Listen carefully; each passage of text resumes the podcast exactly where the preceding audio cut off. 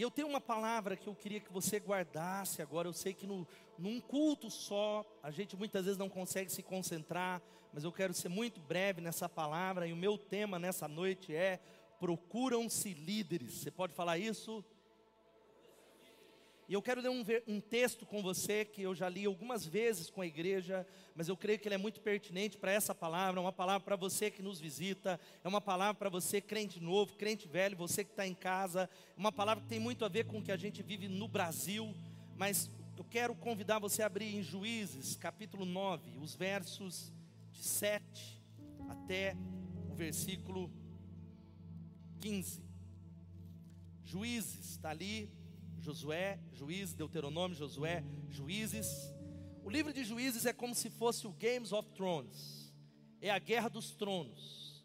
Se um produtor de Hollywood descobrisse esse roteiro, ele conseguiria é, fazer a série mais extraordinária que você não teria criatividade para pensar nesse roteiro.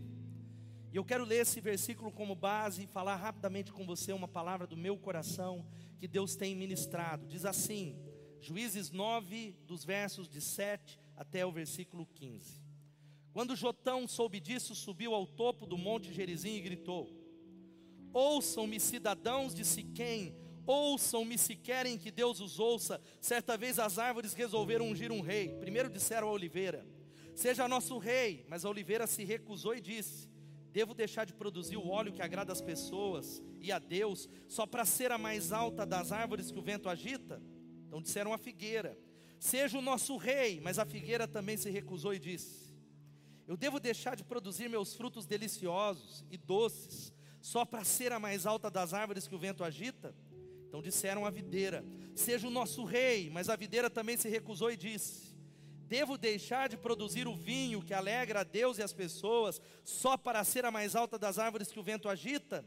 Por fim, Todas as árvores se voltaram para o espinheiro e disseram: Seja o nosso rei. E o espinheiro respondeu às árvores: Se querem mesmo ungir-me, seu rei, venham abrigar-se à minha sombra, senão que saia fogo de mim e queime os cedros do Líbano.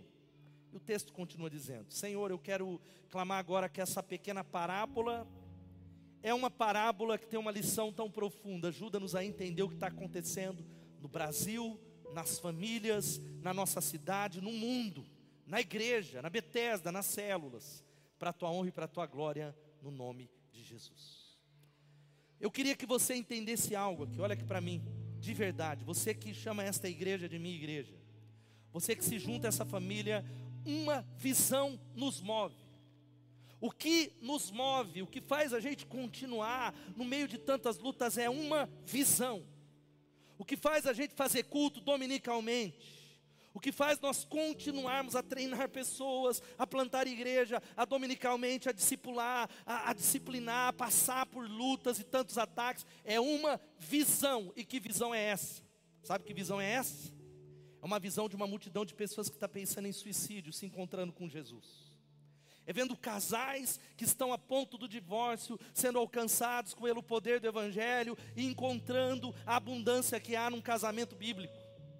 É ver uma multidão de pessoas que estão talvez pensando sem sentido, de jovens que estão pensando muitas vezes que não há propósito na vida deles, sendo alcançados.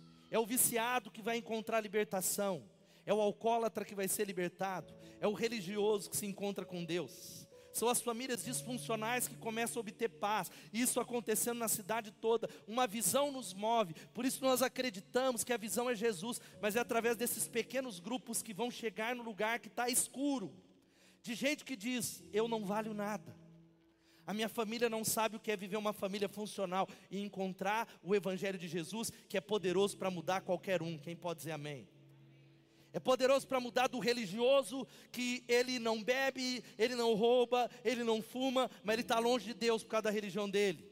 Ou daquele que talvez está nas calçadas, jogados, se destruindo, se arrebentando, falido, depressivo, insone, talvez os viúvos, os enfermos. Essa é a visão que nos move. Quantos estão entendendo essa palavra? Digo amém. Essa é a visão. A visão é essa, gente. A visão tem a ver com aqueles que não fazem parte, tem a ver com aquele que está sorrindo do teu lado, mas está escravizado. Ele está pedindo socorro. Ele não vê uma solução, a vida dele é um lixo. É para esses, nós somos uma igreja para aqueles que ninguém quer. Você pode dizer assim: nós somos uma igreja para aqueles que ninguém quer. Porque aqueles que ninguém quer, Jesus os quer, porque ele veio para buscar e salvar aqueles que haviam se perdido. Jesus veio para pegar uma vida que está no lixo, que está destruída e transformar num troféu da graça, para que quando todos olhem para aquela família digam: quem deu jeito nisso? Jesus de Nazaré, o poder do Evangelho. Essa é a visão que nos move. Esse é o alvo, esse é o objetivo. Mas olha aqui para mim, porque essa palavra procuram-se líderes. Porque o que está faltando hoje no Brasil são líderes. O que está faltando hoje na cidade, nas famílias, são pessoas que digam: Ei, eu estou aqui, eu quero pegar o bastão e eu quero direcionar pessoas na direção de Deus, eu vou liderar, eu vou é, guiar pessoas, eu vou dizer sim, eu vou influenciar, porque liderança é influência. E o Howard Hendricks, ele diz algo que eu já falei tantas vezes: a maior crise no mundo atual é uma crise de liderança, e a maior crise na liderança é uma crise de caráter. É o que está faltando nas famílias é o que está faltando na juventude, é o que está faltando, é só você dar uma olhada na cultura pop nacional. É só você dar uma olhada o que é que está fazendo a cabeça dos nossos jovens. Isso aqui não é um papo moralista. Nós estamos falando um papo de liderança. O Brasil vai indo de mal a pior e o problema não é ideológico, é um problema de liderança. Diga liderança. Agora, a gente precisa entender que o mundo está à procura de líderes. Talvez você fale, essa palavra não é para mim, eu não fiz CTM, eu sou um funcionário, ou eu sou um jovem, sai fora, eu nem sou líder. O mundo anseia por líderes. É só você dar uma olhada nas reportagens, por exemplo, da Você SA. O mundo corporativo está falando, seja um líder influente. Olha só, é como obter resultados excelentes, aprenda mais rápido, conquiste o sucesso agora. Vai falando sobre desenvolver competências. Quantos estão no mercado de trabalho? Levanta a mão aqui. Lidera lá, meu irmão. Amém? Mas nós estamos nessa noite falando de um outro tipo de liderança. Nós estamos falando de um outro tipo de liderança, de homens e mulheres que lideram em direção a Deus, que dizem sim para Deus que dizem, Deus, no mundo corporativo, é, aonde eu estou, na medicina, não sei o que você faz, ou sendo uma dona de casa, eu quero ser uma influência. Eu quero ser uma influência positiva, eu quero de maneira ativa construir o reino de Deus, mas existem fatores que nos impedem de liderar. O primeiro é a falta de tempo. É gente que diz, pastor, eu até queria me envolver nessa visão que nos move, mas eu não tenho tempo eu não tenho tempo, eu, eu, eu corro, eu tenho as minhas coisas pessoais, então não dá, tá bom demais? Glorifique a minha vida, aplauda a mim que ainda estou no culto, que eu poderia nem estar aqui porque eu não tenho tempo. Talvez seja o maior fator. Talvez a maior reclamação das pessoas. Gestão do tempo é um assunto para uma outra hora. Segundo, é o egoísmo. Nós muitas vezes não lideramos, e quando eu estou falando de liderança, não é liderança de célula e ser pastor. Eu estou falando de homens e mulheres, porque essa parábola que nós lemos, eu abro um parênteses, é uma parábola de liderança. Para você entender, ali, Gideão havia falecido e cometido muitas besteiras, leia lá, juízes, para entender a história de Gideão. E o seu filho Abimeleque, ele é desprezo, ele é alguém que se levanta, ele era um filho meio bastardo, ele era alguém mau, era alguém ímpio. Ele diz: Ó, oh, quero liderar você. Foi aquele conchavo e aí eles começam a levantar Abimeleque, sendo que Jotão, Jotão era para ser o líder natural. E ele conta aquela parábola. E a parábola é mais ou menos assim. Você viu? Ele começa a dizer que certa vez as árvores resolveram ungir um rei e aí foram procurar a oliveira. Oliveira, a videira, e sabe qual que é a outra árvore que está aqui? A figueira, que são árvores extraordinárias de Israel, que tem a ver com o faturamento de Israel, que tem a ver com a provisão de Israel. E cada uma das árvores falaram o quê? Não, não, que, não podemos. Não posso abandonar o que eu faço. Eu não posso deixar porque eu não tenho tempo. E aí, por fim, sabe o que acontece? Eles procuraram o único disponível que era o espinheiro. Para você ter uma ideia, o espinheiro era uma planta rasteira, era uma planta baixa. O espinheiro não dá fruto. Sabe qual que é essa parábola nos ensina? Que quando você é alguém que se oculta onde você está, alguém vai ocupar esse espaço. Se você na sua empresa ou na igreja diz, ó, eu não posso, ou na família, cadê os pais? Cadê pais? Levantem as mãos. Você não tem tempo para liderar a sua casa. Esse espaço, não pensa você que vai ficar vago. Alguém vai ocupar esse espaço. Você abdicar da liderança em qualquer área, é isso que acontece no Brasil. Não, os bons se escondem. Os bons não vão liderar. Isso não estou falando só em, em todas as áreas. Isso aqui não é papo ideológico. Isso é mundial o problema. O espaço vazio será ocupado pelo espinheiro. Agora olha aqui para mim, uma outra razão. A gente precisa entender que o que nos impede de liderar é uma, só uma palavra, diga egoísmo. Não posso abrir mão. Como é que eu vou abrir mão da minha noite de terça-feira? Como é que eu vou pegar o meu carro e vou atravessar a cidade? Mas o Charles Studd, ele diz que se Jesus Cristo é Deus e ele deu a sua vida por mim, não há sacrifício tão grande que eu possa fazer por ele. Se ele é Deus, quantos creem que Jesus deu a vida por você? Dá um glória a Deus. Se ele é Deus, não tem sacrifício que seja grande. Uma outra razão, vamos caminhar aqui, é o medo. O medo é que faz a videira oliveira se esconder. O medo de fracassar, o medo de que da inabilidade, é o medo de se der errado. E se eu não frutificar? E se Deus não me chamou? Eu ainda talvez não estou pronto, eu tenho pecados, eu estou cheio de falhas, eu tenho medo de alguém aparecer e falar, eu sei que você fez o verão passado. E uma outra razão é o fracasso. Olha aqui para mim, meu irmão. Homens e mulheres que já disseram, disseram sim lá atrás já foram influência na vida de pessoas, já lideraram células, já lideraram ah, muitas vezes igrejas, mas por causa de um fracasso lá atrás, eles não querem mais. Ele diz: não, manda o espinheiro. Não, Deus vai mandar outro. Não, passou o meu tempo. Não, não, não e não, de novo não. Fracassei, eu tentei o meu máximo. Não é para mim esse negócio. Esse negócio de líder é para gente que nasce líder. Esse negócio de liderar é, é dom. Esse negócio de líder não tem a ver. Mas eu quero dizer para você: quantos são crentes em Jesus, digam amém. Deus chamou você para fazer a diferença, para ser uma influência. Ele derramou sobre você a imagem dele. E uma última razão, sabe qual é? Diga feridas e decepções. É gente que está com medo de ser ferido por gente. É gente que já foi ferido por gente. Você já conhece aquela frase que diz que cachorro é, com que é mordido por cobra tem medo de linguiça?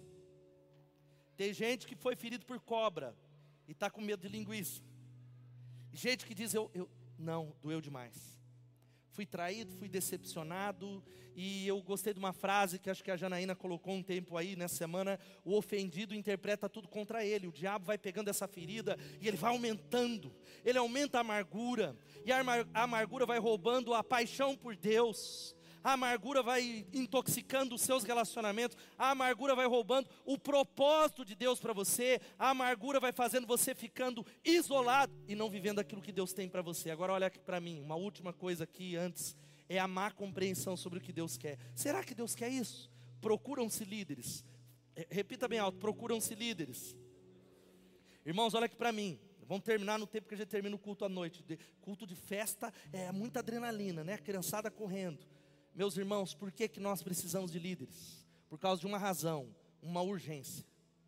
Sabe qual é a urgência? Jesus está falando para mim e para você: abram os olhos e vejam os campos, eles estão maduros para a colheita. Há uma multidão pedindo socorro, há uma multidão desesperada por Deus, há uma multidão com fome e sede de Deus, esperando você se levantar no poder do nome dEle. Quem pode dizer amém? Parar de se esconder, parar de viver uma vida menor. Há algo que a Bíblia diz, meu irmão, guarda essa palavra. A Bíblia diz que meu Pai é glorificado pelo fato de vocês serem empresários e ganhar dinheiro.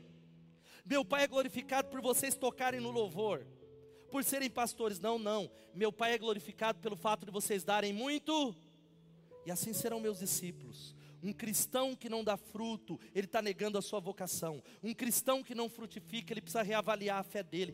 Deus te chamou para frutificar. Fala para quem está do seu lado, Deus te chamou para frutificar. É Ele. Mas pastor, eu não é eu, é Ele dentro de mim é o Espírito Santo que habita em mim no meio das minhas fraquezas, das minhas falhas. Eu sou um homem rachado, você é uma mulher rachada. No meio disso, o Cristo que habita em nós, exalando o cheiro dele, atrai pessoas a Ele. A Ele. Quantos estão entendendo essa palavra? Digam amém. E olha o que Jesus ele está falando. Eu queria que você guardasse isso, meu irmão, em nome de Jesus. E vendo Jesus as multidões, ele teve compaixão delas, porque andavam cansadas e desgarradas, como ovelhas que não têm pastor. Irmãos, há uma multidão de gente morrendo. Às vezes a gente está tão cheirosinho, né? Estava a minha célula lá em São Pedro, tudo crente, crente é quase perfeito, lógico, tá tudo tem as coisas, mas tudo ali cantando um hino, aleluia, que ambiente abençoado, mas o mundo fede.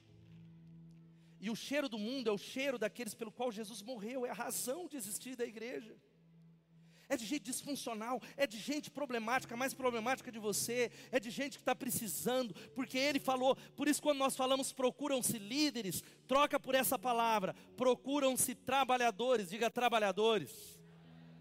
A palavra liderança te assusta, mas Jesus está procurando trabalhadores. Olha só o que diz Mateus 9, 37, 38. A seara é realmente grande, mas poucos os trabalhadores. Rogai, pois, ao Senhor da seara que mande trabalhadores, diga trabalhadores. Meu irmão, sabe qual que é o nosso problema aqui? Fica comigo ainda um pouco. Essa palavra ela vai mudar algo se você receber ela. Uma herança negativa do passado, ministério é exclusividade de pastores e obreiros profissionais. Essa noite empoderamos dois novos para ah, não, ministério é pastor, eu sou um crente série B. Tem a série A, que é missionário, missionário na África, então no Oriente Médio é série plus. Aí vem depois lá o série mais ali, aí vem os pastor mais ou menos, eu tô lá no final. Não, cada crente é um ministro. Quantos creem em Jesus nessa noite? Digam amém. Jesus te chamou para o ministério talvez não o ministério pastoral, talvez não o ministério de tempo integral, mas Ele chamou você para ser um trabalhador do reino de Deus. Porque, meus irmãos, olha aqui para mim, a gente corre um risco, Bethesda. Eu espero que esse encargo seja transmitido ao seu coração. Ao sair dessa noite, você se lembre dessa palavra. Nós corremos o risco de perder a maior colheita da história. Nós corremos o risco por uma razão. Sabe qual é a razão? Está aqui, ó. Diga falta, falta de trabalhadores a gente corre o risco de deixar de colher milhares que Jesus quer salvar pela falta de trabalhadores. Olha o que o Joel Comiskey fala, meus irmãos. Olha aqui.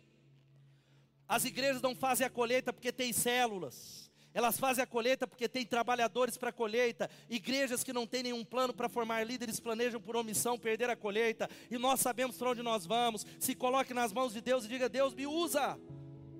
Irmão, Deus quer usar você e você não será pleno enquanto você não entrar naquilo que Deus tem para você. Deus tem um propósito para você. Ele escolheu você e ele quer usar você. Não importa quem você seja.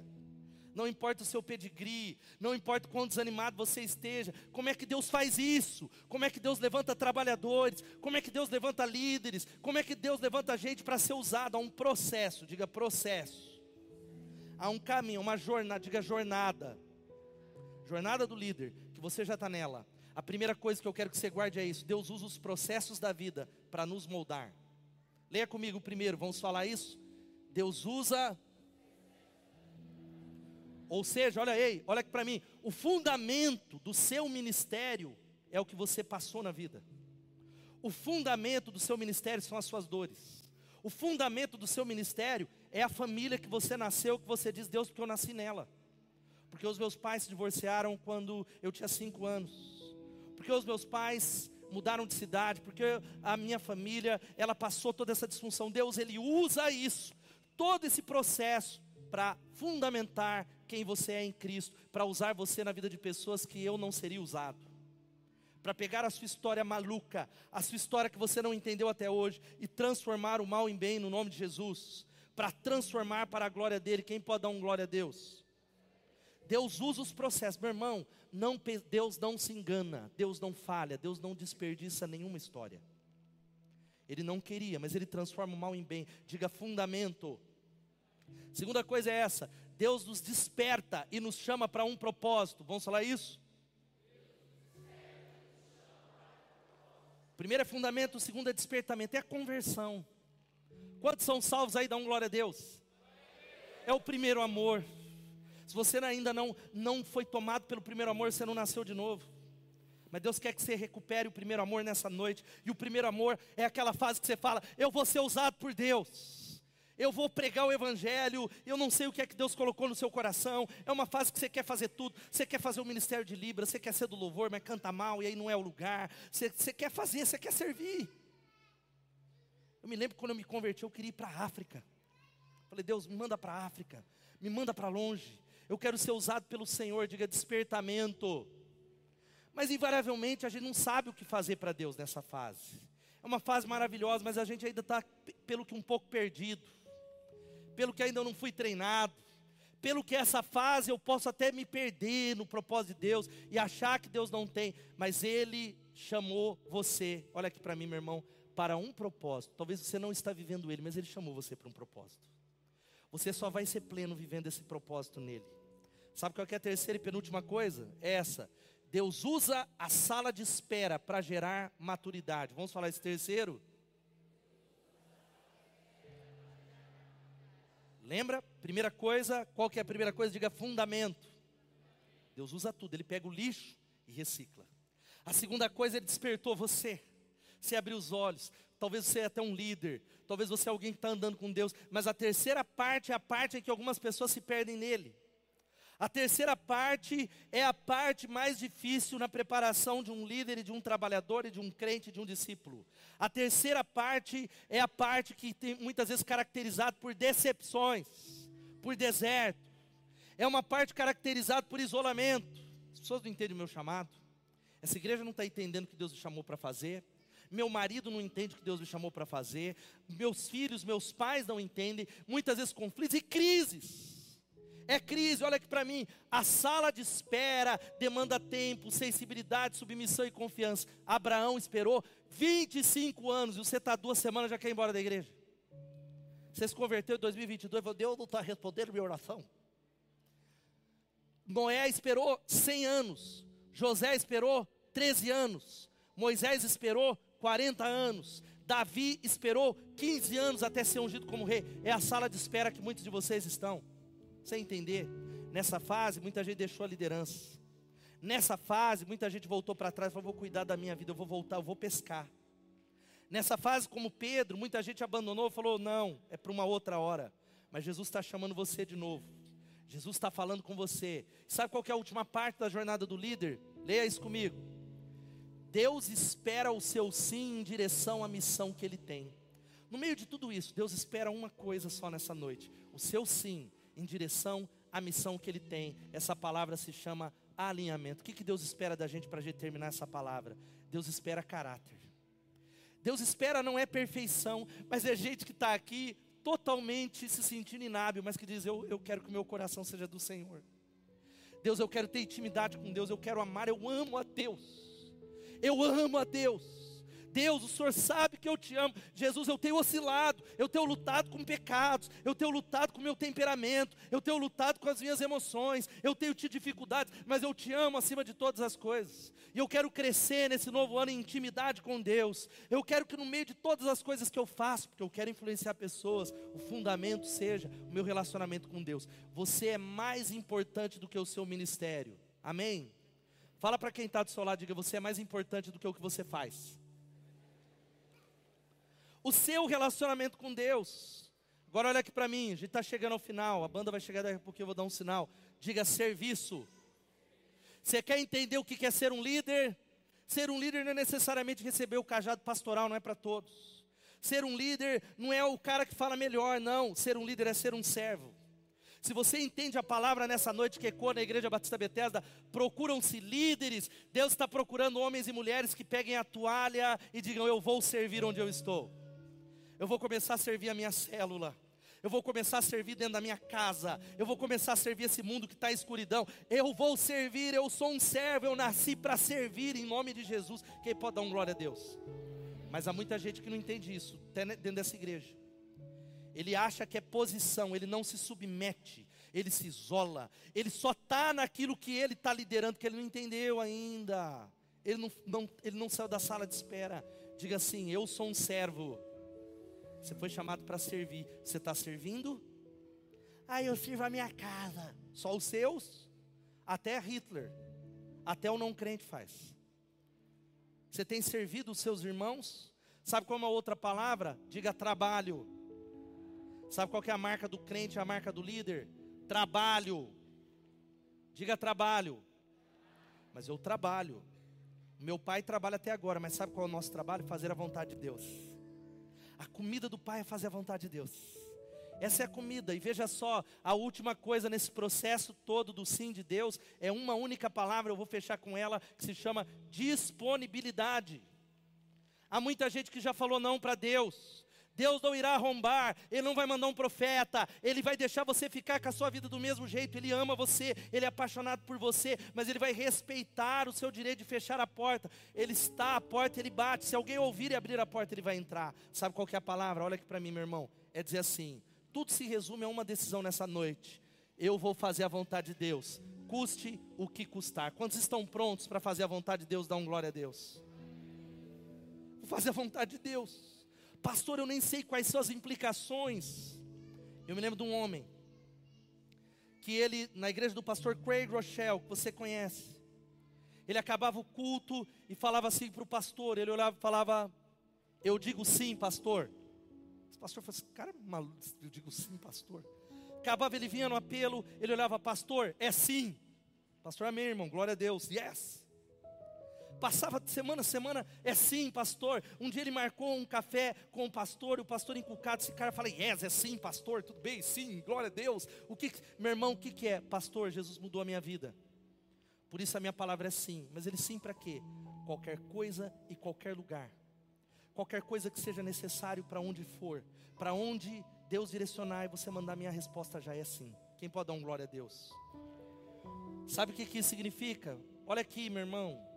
Matt Montgomery, vocalista da banda Forte dele, disse o seguinte: se você está esperando algum evento espetacular, ou a conferência mais profunda de 2023, ocorrer para te qualificar para o ministério, tenho boas novas para você. Esse evento ocorreu há mais de dois mil anos em uma cruz, nos arredores de Jerusalém. Deus já chamou você, louvado seja Deus.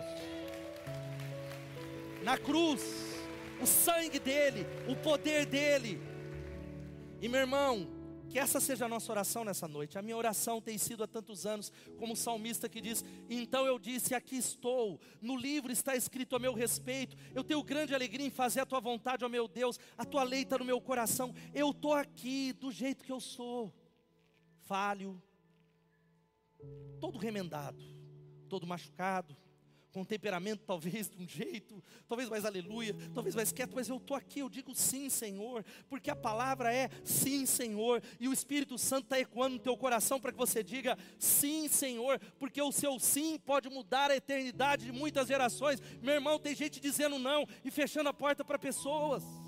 O seu sim pode salvar uma multidão de pessoas. Quantos estão entendendo? Digam glória a Deus. Foi primeiro o sim da minha mãe. Cadê minha mãezinha? Está aqui atrás? Está lá? Não sei se ela está aqui. Tal. O sim da minha mãe lá atrás. Lá atrás. O sim dela e o meu sim. E Deus tem influenciado muitas e muitas pessoas por causa de um sim. Adolescente, maluco, crente. Não teria nada para ser pastor, gente. Teria as mínimas condições, condições de ser um pastor de uma igreja que Deus tem pela graça dele colocado nas nossas mãos, pela graça, pela misericórdia. Mas sabe por que, que Deus tem usado? Por causa de uma palavra, uma oração. Usa-me, Senhor, eu quero ser usado. Sim, Senhor, de todo o meu coração. Sim, Senhor. Eu fecho falando uma música, eu não vou arriscar cantar ela em inglês. Tabernáculo do Brooklyn, que diz simplesmente assim: Eu vou dizer sim, Senhor. Eu vou dizer sim, Senhor. A sua vontade, Senhor. Eu vou dizer sim Onde você me levar, eu irei. Eu vou dizer sim, Senhor. Eu direi sim, Senhor. Quantos creem nessa palavra, digam amém. Essa é a palavra que Deus está esperando de você. Irmãos, esse mundo vai passar. Não sei quanto tempo eu tenho. Espero viver muitos anos. Você não sabe quanto tempo você tem. As cortinas da história, mas há uma comissão que não parou o chamado básico, no meio do específico, específico. Tem gente que Deus vai chamar para ser pastor, pastora, músico, supervisor, coordenador, ou no mundo corporativo, mas a missão que tem a ver com todos nós. Está lá em Mateus capítulo 28, 18 a 20. Fique de pé e leia comigo. Vamos ficar em pé. Leia essa palavra, vamos ler todos juntos. Então Jesus aproximou-se deles e disse: Foi-me dada toda a autoridade no céu e na terra. Portanto, vão e façam discípulos de todas as nações, batizando-os em nome do Pai, do Filho e do Espírito Santo, ensinando-os a obedecer a tudo que eu lhes ordenei, e eu estarei sempre com vocês até o fim dos tempos, diz o Senhor. Ele chamou você, meu irmão. Por que, que você perde tempo? Correndo atrás de tanta coisa que vai passar correndo atrás de tantas coisas que são boas, mas são passageiras, correndo atrás de um monte de coisa que é nuvem de fumaça, que vai ficar aqui, que não é eterna que é coisa que vai acabar. Eu não estou falando para você fazer uma tenda, mas enquanto você faz o que faz, não se esqueça do principal que é a eternidade. Não esqueça, não esqueça de pregar o Evangelho. Nós precisamos guardar células da Bethesda, guarda isso. Ano que vem, igreja, vamos cobrar. É uma culpa do pastor. A gente está profetizando anos. Ah, ano que vem não vai ser aqui. Ano que vem a festa vai ser em outro lugar. Ano que vem já será em outro lugar para a glória de Deus. Só para fazer uma pesquisa. Quantos aqui tem gente da sua célula que não veio, levanta a mão. Tem alguém da sua célula que não veio? Não cabe aqui mais. Aplauda o Senhor por isso, louvado seja Deus. Um monte de gente. A palavra de Deus é a seguinte para nós fecharmos e dar uma resposta para Deus. Então o Senhor disse ao servo: Para você, vá pelos caminhos e valados e obrigue-os a entrar, para que a minha casa fique cheia. Vamos falar isso para que a minha casa fique cheia. Diga assim para que a minha célula fique cheia. Diga assim para que o Next fique cheio. Diga assim para que o Impulse fique cheio. Você crê nisso, irmão? Sabe, ah, mas pastor, não tá. Eu venho de sábado, era para estar tá mais, porque você não está dizendo sim para Deus. Você está no sofá comendo pipoca. Deus não usa gente que fica no sofá assistindo Netflix. Deus usa gente que renuncia à vida. Deus usa corajosos no reino dele gente disposto a sacrificar, que diz: Deus, eu digo sim, Deus, eu digo sim para o Senhor, eu digo sim para a eternidade, porque a casa ainda não está cheia e ela ficará para a glória de Deus. Agora sim, Paulo, Paulo, eu esqueci, mas ano que vem nós estamos lançando o ano, o ano temático de 2023. Solta para mim que está na tela. O nosso ano de 2023 vai ter uma temática que é essa: o ano do discipulado. Você pode falar o ano do discipulado? O que, que é discipulado, gente? Sabe o que é discipulado? É andar com Jesus, seguir a Jesus, é Jesus ser formado em você e você formar Jesus em outros, formar Jesus em outras pessoas e esse processo continuar até que ele venha em nome de Jesus.